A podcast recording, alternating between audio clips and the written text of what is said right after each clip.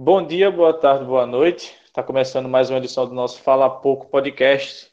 Eu sou o Rinaldo Orix. Eu sou Humberto Petri. Eu sou o Léo Abrantes. E hoje o tema do nosso podcast é vida universitária. Como é a vida dos universitários, obviamente, na faculdade. E para isso a gente trouxe um convidado, um convidado especial, que cursa com a gente, está no segundo período de jornalismo aqui na UFPB, assim como nós três. O nome dele é Jairo Alves, que já é formado em filosofia pela FAEM. Ele que tem 32 anos. E aí, Jairo, beleza? Beleza, Rinaldo. Beleza, galera. Léo, Humberto, os ouvintes aí. Satisfação estar aqui presente neste podcast, nesse projeto, nessa iniciativa muito bacana de vocês, a qual parabenizo desde já. Digo que sou ouvinte, assíduo, assisti, escutei, melhor dizendo, todos os episódios até agora e parabenizo vocês três por este projeto bacana, importante, corajoso, arrojado. É, e a satisfação de estar aqui com vocês para a gente bater um papo sobre algo tão importante que faz parte da nossa realidade atualmente, que é a vida acadêmica, né? Com certeza. Fiquei até, até emocionado. emocionado né? Aclamado Jairo. É, então vamos lá. Por que a gente trouxe Jairo? Pelo simples fato que ele já é formado, ele já passou por toda essa vida acadêmica, já, já presenciou isso antes e agora está aqui de novo. E eu queria começar fazendo uma pergunta. É, o que te motivou a passar por todo esse processo de novo de uma faculdade, Jairo? Então, Rinaldo, é, a minha entrada na UFPB no, no curso de jornalismo, qual a gente cursa lá está fazendo, é, estamos no segundo período, deu-se por conta de é, algo meio é, por acaso, mas também por um desejo, algo, uma, uma finalidade, uma, uma afinidade maior com o tema também, com a área. Eu sempre acompanhei o jornalismo, sempre assisti ali programas jornalísticos, como por exemplo o Canal Livre, na época de ouro recente do Canal Livre, que era comandado por João Bede, tinha ali o Antônio Teles, outro grande jornalista, Fernando Mitre e o Ricardo Boechat, esse quarteto mágico que comandava aquele programa. Outros programas também me, me atraíam, como Roda Viva, sempre é, acompanhava, como Jornal Nacional, sempre gostei de jornalismo. E é, eu resolvi fazer o curso porque eu fiz o Enem para ver como é que era a prova, né? Como é que estava a prova, melhor dizendo, porque eu faz, tinha feito o Enem há 12 anos atrás e queria ver como é que me saía, não estudei nada, fiz só por fazer mesmo. Uh, acabei tendo uma nota interessante e me inscrevi em jornalismo por ter essa afinidade também por já, por já atuar na área. Eu, eu é, trabalho na, na coordenadoria de, de comunicação da prefeitura aqui de Pedras de Fogo, da minha cidade. Então já estou atuando na área, fazendo alguns textos para site, cobrindo alguns eventos, fazendo algumas reportagens há mais, há mais ou menos um ano e três meses. E é, fui me, me apaixonando cada vez mais pelo, pelo, pela área, e, isso influenciou para que eu me inscrevesse em, em jornalismo e estivesse, esteja aqui hoje cursando, né, juntamente com vocês aí, então foi isso que me motivou. Não foi algo planejado, digamos assim, um sonho de carreira, mas uhum. foi, foram essas sucessões de acontecimentos na minha vida que foram me levando até onde estou hoje, neste patamar de, de estudante universitário novamente. Bom, minha pergunta para você, Jairo, é assim: quais são as principais diferenças que você vê na faculdade na sua época e a atual? Porque hoje em dia a gente tem o advento do PDF, a internet, muitas outras ferramentas que auxiliam na nossa numa maior facilidade de aprender e aprender coisas novas. Qual que é a principal diferença da sua primeira faculdade para essa e como está sendo? É, ótima pergunta. É, e a minha maior, digamos assim, dificuldade, não dificuldade, mas digo assim, a maior diferença que eu percebo é, é que a universidade federal ela tem uma outra lógica, digamos assim, da que eu cursei. Eu cursei a FAEM, uma universidade privada, uma instituição privada. Era, um, era o curso semipresencial, ou seja, a gente fazia no final de semana, eu trabalhava durante o dia, trabalhava no supermercado aqui da cidade e cursava no final de semana, e tinha que estudar, ler muita coisa por fora, né? Eu fiz licenciatura em filosofia, sempre gostei de filosofia também, fui, fui é, um, um fã, um leitor de filosofia desde 17 anos, quando eu comecei a ler ali Platão, a República, alguns livros de Platão.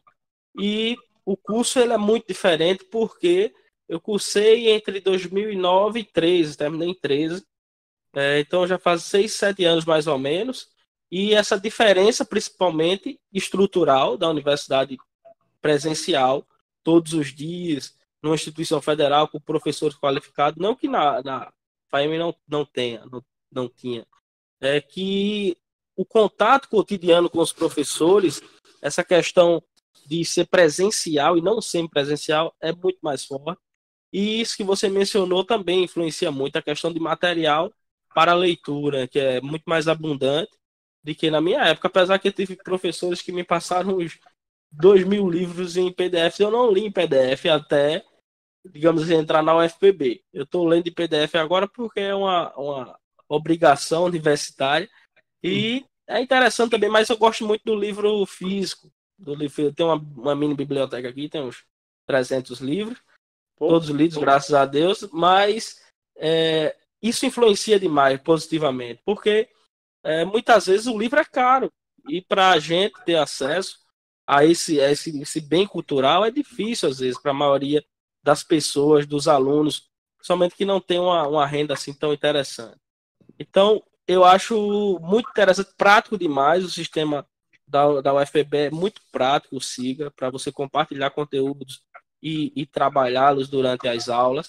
Então, essa, essa diferenciação é muito acentuada e eu acho é, é, o modelo da UFPB muito bacana, muito, muito otimizado. É, eu queria fazer uma pergunta mais relacionada, porque assim, você já, como já foi dito, você tem 32 anos, já fez uma faculdade, e eu imagino que assim, ainda mais você que já tem uma, uma, uma, uma família mais estruturada, diferente da gente que ainda somos alguns filhos, nós moramos merda, no caso. sozinhos. É, Mas assim, como que como que é para você essa conciliação entre sua vida acadêmica, o trabalho e a família e o, sua relação com seu filho e isso? É, ser, ser, ser pai de família, digamos assim, né?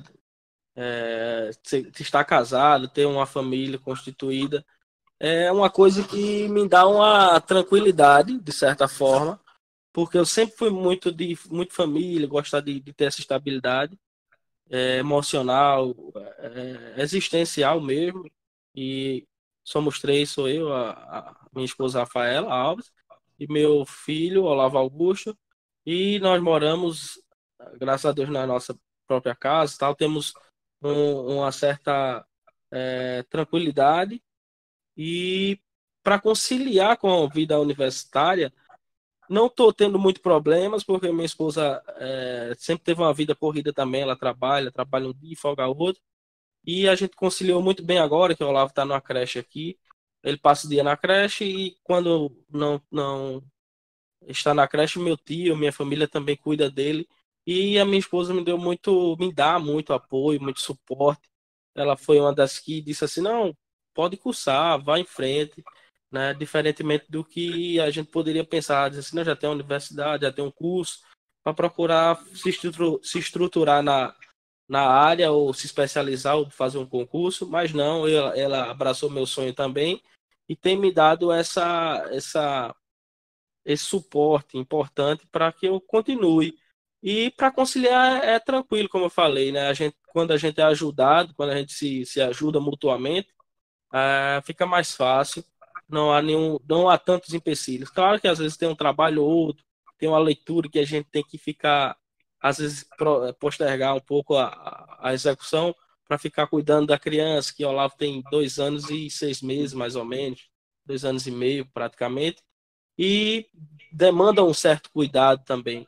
E a gente ainda tem o trabalho, né, o trabalho, é, e mas dá para conciliar, tá dando para conciliar até o momento. É, nessa linha de, de, ter uma família já formada e tudo, quando tu começou a tua faculdade lá na FAEM, tu era uma pessoa mais nova, né? Mencionou aí que fez, começou em 2009, né? Que falou? Isso, estou ouvindo, pode falar. Sim, começou em 2009, então tu era uma pessoa mais nova, tinha uma outra cabeça, hoje em dia já tem uma cabeça mais diferente, muito pelo, pelas tuas experiências ao longo desse tempo. Eu queria saber como é para tu estar tá nesse mundo da, da, universidade, onde só tem, por exemplo, o nosso, o nosso grupo da faculdade é a galera mais nova, a galera mais retardada mesmo. Então, como é que é para tu estar tá se relacionando com esse outro grupo de pessoas que um dia já fez parte, mas hoje tu já é uma pessoa mais experiente? Como é que é, é lidar com isso no dia a dia? Pergunta fantástica. E a vida, ela é metamorfose, ela é transformação, ela é um ato contínuo de mudança.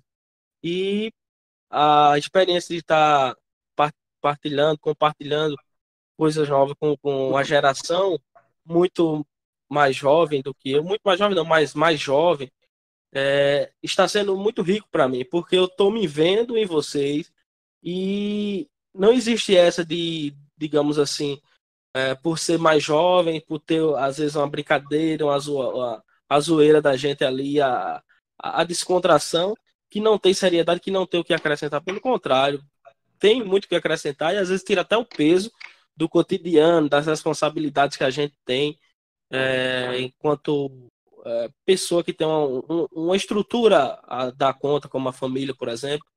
E essa, essa força de viver de vocês também me, me, me ensina muito a força de vontade, a força de potência, né, como dizia Nietzsche, a vontade de poder que vocês têm, me encanta muito também vai me contagiando, me impulsionando a buscar também aquilo que eu desejo, aquilo que eu quero para minha vida é, como todo, principalmente na área. E quando eu cursei, eu, era, eu tinha basicamente 22 anos, 21, 19, mais ou menos isso. E é, era outra cabeça realmente, era outra turma. Foi o contrário, quando eu cursei, eu era o mais, o mais um dos mais jovens da turma, eu e um colega meu, Caleb, que é professor de filosofia aqui hoje. E o resto era tudo assim, as pessoas de cabeças, mais coroa. É o inverso do que eu estou vivendo hoje. Né? E a galera também se entrosava, tinha brincadeira, tinha, tinha essa descontração. Tinha dominó. Só não tinha um dominó, infelizmente, mas tinha um vinho. Tinha um vinho que a gente tomava, se juntava para tomar um vinho, eu, meu amigo Carlos, meu amigo Paulo. Às vezes, após as aulas, a gente tomava vinho e a gente ficava assim, conversando três horas e meia sobre filosofia, sobre a aula, sobre um monte de coisa, e era muito bacana, e a gente trocava essa experiência. E eu sempre gostei do inverso, né? De ter, é, de conversar com pessoas mais, mais velhas, mais idosas, porque eu creio que elas têm muito a nos ensinar pelas suas experiências é, de existência. E agora estou vivendo o contrário também. Eu vejo que os jovens também têm muito a, a contribuir para a, a, minha vida também. E vocês, a galera aí da, do, do curso, com, com seus pontos de vista, com as suas maneiras de, de existir, de, de ser, e principalmente com essa vontade que, que vocês têm de juventude, porque vocês não são uma juventude morta. Eu vejo vontade, é, vejo garra na, na, na galera. Tá entendendo? Não é aquela coisa aguada, morta, não, sem vontade, sem vida, não. E isso é muito bom para mim, porque é, de certa forma me mantém jovem também, né? É, uma perguntinha importante também. É, queria saber as principais diferenças que você falou que estudou numa, numa faculdade privada. Eu queria saber quais as principais diferenças de uma faculdade privada e de uma faculdade pública. É, a universidade pública, ela é ela se sustenta, ela tem três objetivos, né? Que é o ensino, a pesquisa e a extensão. O ensino são as aulas que se dão em si mesmo. A pesquisa é o processo de desenvolvimento da, do conhecimento que você vai gerando dentro da instituição e aquilo que ela vai criando como forma de, de novidade, de agregamento. E a extensão é quando você leva essa pesquisa, o resultado dessa pesquisa para fora, você aplica na sociedade. Então, esses três pilares só existem na universidade pública, né? E são fundamentais para a, o ensino, para a educação. A universidade privada, ela tem um, um intuito mais mercadológico. Ela quer formar o indivíduo, claro que ela está também ali preocupada com a questão da formação. Algumas delas têm pesquisas, são raras as universidades privadas que têm pesquisa, mas creio que a, a PUC, as PUCs principalmente têm. Acho que são as, as que, que têm mais essa abrangência e sai mais só que sai mais do campo mercadológico e adentram nesse universo meio que é, público também de pesquisa, de extensão e de ensino mas a maioria tem o objetivo simplesmente mercadológico. Formou alô, o camarada, deu diploma, ele vai para o mercado. Alô? Alô? Alô? Oxi. Tá ok? Não, tá ok, isso aqui não, tá falando. O final do bom. É porque o meu Posso caiu continuar? aqui. Continuar, já. Não, isso é Então, é, como eu estava falando, as, as universidades privadas têm mais esse intuito de formar para a sociedade, para o mercado de trabalho, você deu o diploma, formou o cara para a profissão, para exercer a, aquela, aquele ofício, aquela técnica, e eu vejo mais e pronto. Na universidade pública, não, você tem uma agregação maior, você tem uma capacidade de realizar coisas muito mais do que nas universidades privadas. É, questão de, de continuar os estudos como mestrado, um doutorado, ou até mesmo de criar um projeto, levar para um professor e aplicar isso na sociedade. Eu vejo mais isso, é, essas iniciativas na, na, universidade pública. Então, as principais diferenças que eu posso é, elencar aqui, momentaneamente, seriam essas. Né? De abrangência da atividade acadêmica como um todo. A universidade pública é muito mais abrangente. Por isso que a universidade, a universo, a faculdade, ela está ali meio que como se fosse um recorte dessa universidade. Também se a gente pegar as universidades privadas aí de João Pessoa, nenhuma tem a estrutura de uma UFPB, com campus, com vários centros. Então você já começa a diferenciação daí. E quando você vai para dentro da estrutura, né, também vai existir essas questões, esses três pilares só são mais característicos nas universidades públicas: a pesquisa, a extensão e o ensino. Enquanto que a privada fica mais na questão do ensino, basicamente. Não que elas não façam pesquisa e extensão, algumas fazem, como mencionei, mas que elas estão mais restritas a essa atividade do ensino. Certo. E né, entrando nesse, nesse campo da, da Universidade Federal, de que maneira você encontrou na Universidade Federal um, esse recorte de, de aplicação na sua vida, vamos dizer assim? De que maneira você acha que a Federal e o curso de jornalismo... Um recorte assim, de que maneira você acha que a universidade, sendo federal, e o curso de jornalismo vão ser importantes para você agora na aplicação prática na sua vida é, de trabalho? Sim, sim. Primeiro foi, era um grande sonho meu entrar na Universidade Federal da Paraíba. Né? Eu cursei todo o ensino fundamental e médio na escola pública e a gente não tinha assim uma estrutura tão interessante na época quando eu prestei é, vestibular época. Foi em 2007, é, que foi o PSS, era o Processo Seletivo Seriado da UFPB. Me lembro que eu fiz a prova no CA e fiquei ali no segundo, é, no, P, no P2, né? Fiz a etapa 1, a etapa 2 eu fiquei, não consegui passar para 3. Aí eu fiz um vestibular na universidade, na faculdade de Goiânia, para matemática. Passei, só que estava quebrado geral na época tinha dinheiro para nada e não consegui pagar a faculdade e acabei não cursando. Eu fui trabalhar. Trabalhei depois que eu entrei nessa instituição que eu mencionei para vocês, na qual para vocês na qual eu me formei. É, então a Universidade Federal da Paraíba sempre foi uma questão de, de brilho também. Aquele aquele vestígio de não ter passado lá em 2007, saindo do ensino médio.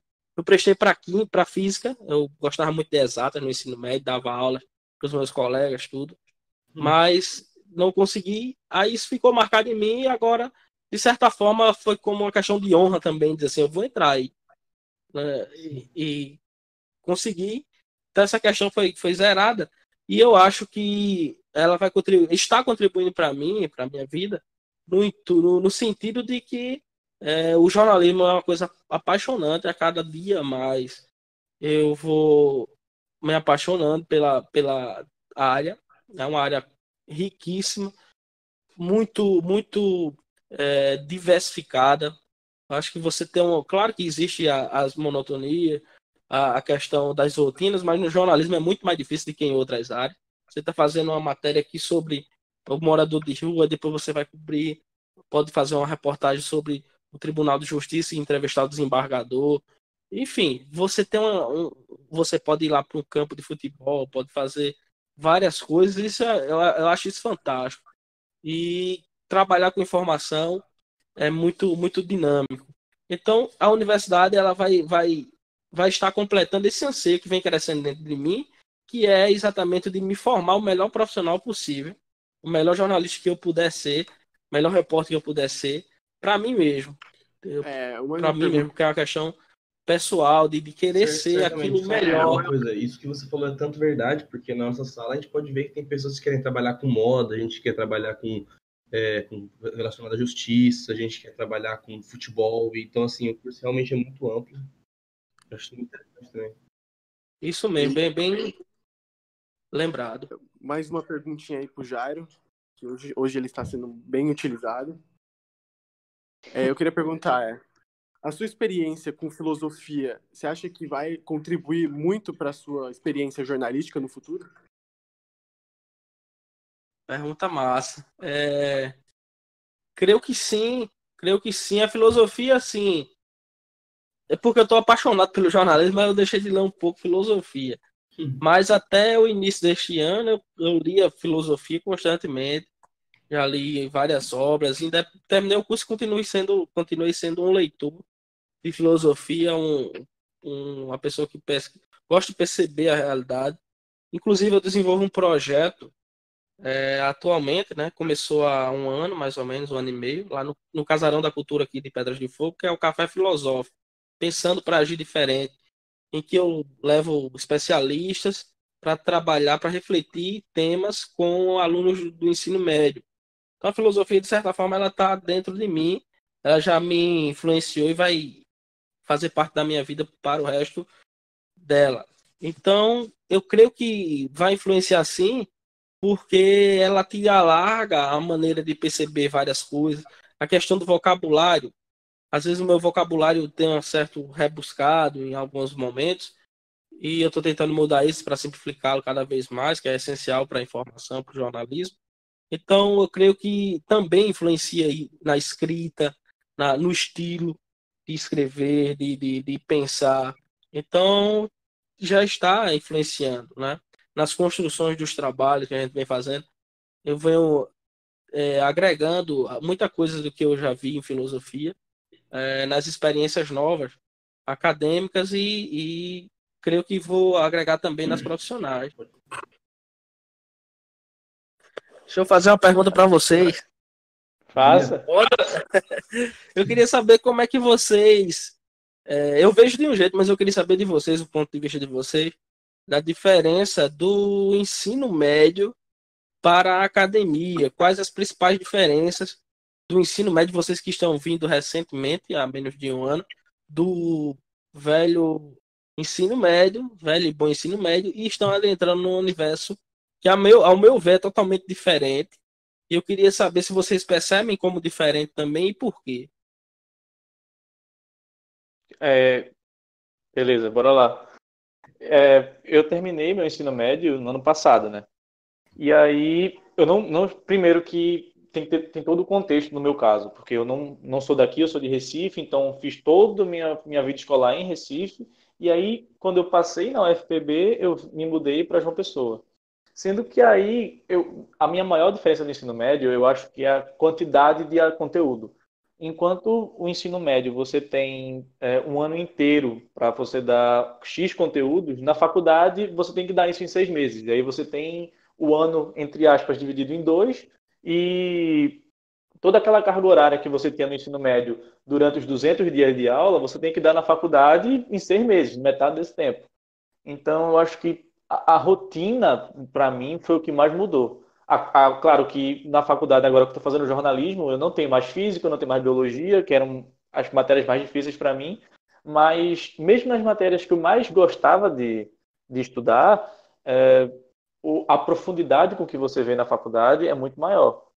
Então, eu acho que para mim essa foi a maior, essa foi a maior diferença. Eu acho que a, a, a, rotina mudou e a profundidade com que eu vejo os assuntos das matérias que eu gosto, inclusive, também mudou. Então, acho que de cabeça, assim, acho que esses são os principais pontos que eu posso pensar. O que eu acho interessante. Ah, pode falar.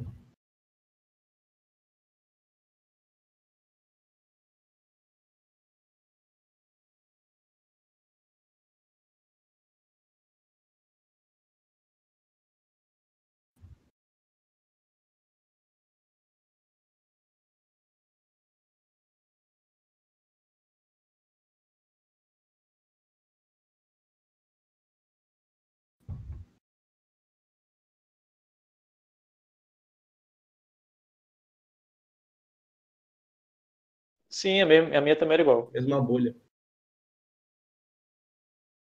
Exato.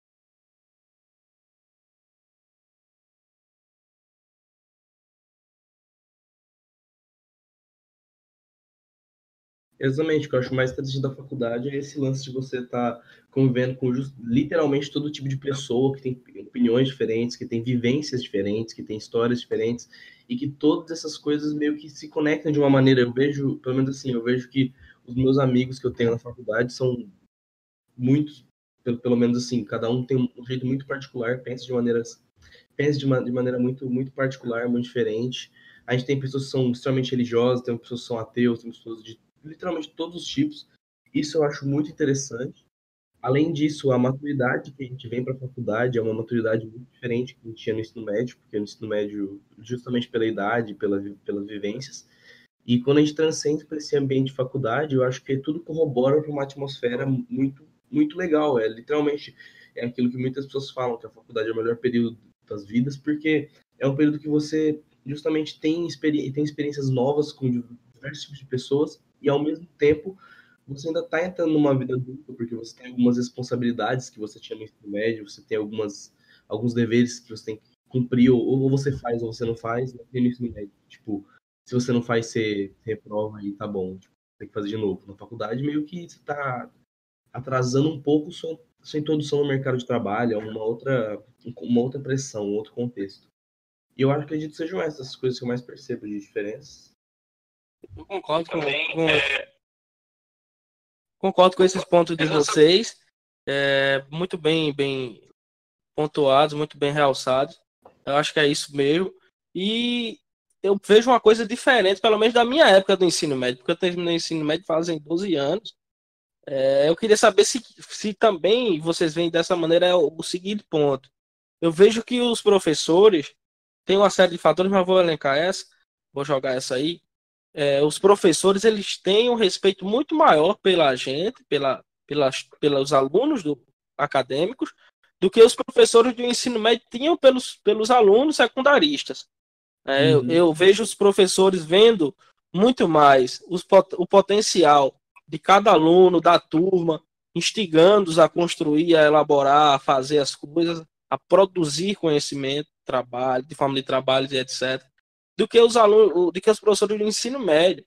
Meio que os professores do ensino médio chegam só para jogar uma carga de conteúdo na nossa cara, para a gente passar no Enem. E como enquanto que os da universidade, da faculdade, da academia, eles têm essa característica também conteudística que faz parte do cronograma, mas é muito maior, entende? Mais abrangente. Não sei se vocês percebem isso ou se o meu ensino médio mudou para o de vocês.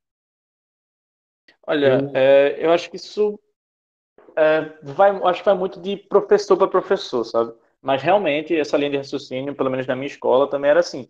Porque é, são os três anos de ensino médio, os professores falando, ó, vai ter Enem, vai ter Enem, tu estuda para passar. Se não passar, faz cursinho até passar. É basicamente isso. E já na faculdade, não, porque na faculdade você é, é, não tem mais um Enem para fazer. Quanto melhor você for e quanto mais perto, entre aspas, você tiver do professor e quanto melhor o professor der uma aula, melhor um profissional você vai ser, mais aprofundado você vai ser na sua área. Então, acho que esse é, é um ponto que realmente, pelo menos, é, como eu disse, depende de professor para professor, mas no geral é basicamente isso mesmo. Eu, eu tive experiências de, de em colégio também, já fui professor de ensino médio, já fui gestor escolar, dirigi uma escola aqui de fundamental, que tinha um médio também como anexo, enfim. E eu, é uma coisa fantástica que acontece na, só na universidade, cara.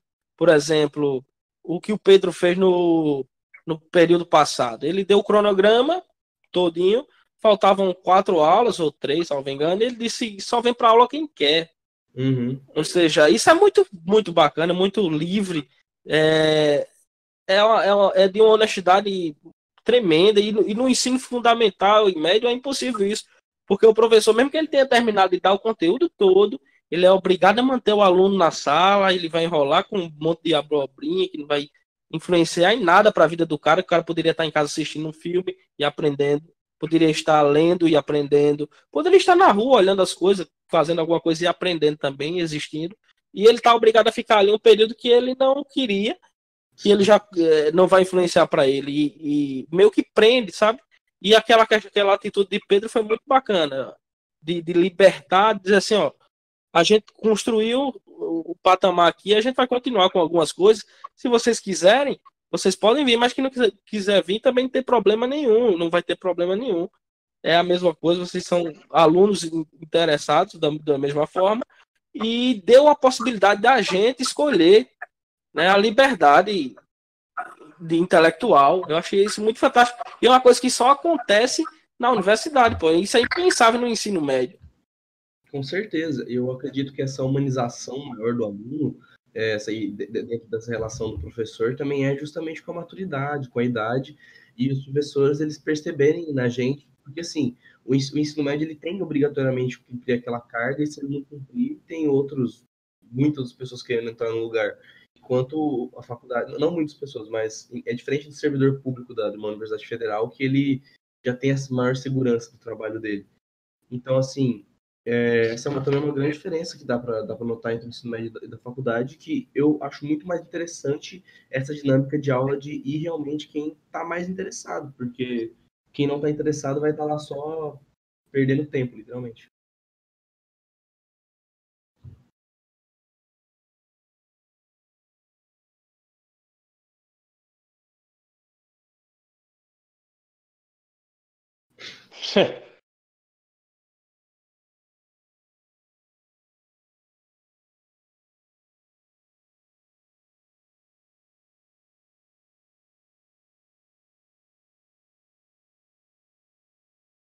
Agradecer a presença do Jairo, né? Pelo amor de Deus.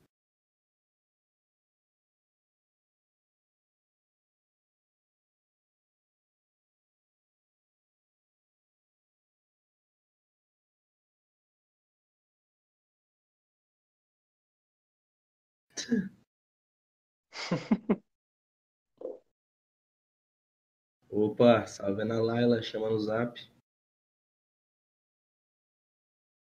Quero mandar um abraço para o Jairo, para pela presença dele aqui. Muito obrigado pelo seu valioso tempo. Nós sabemos como é difícil ser prefeito de Pedras de Fogo.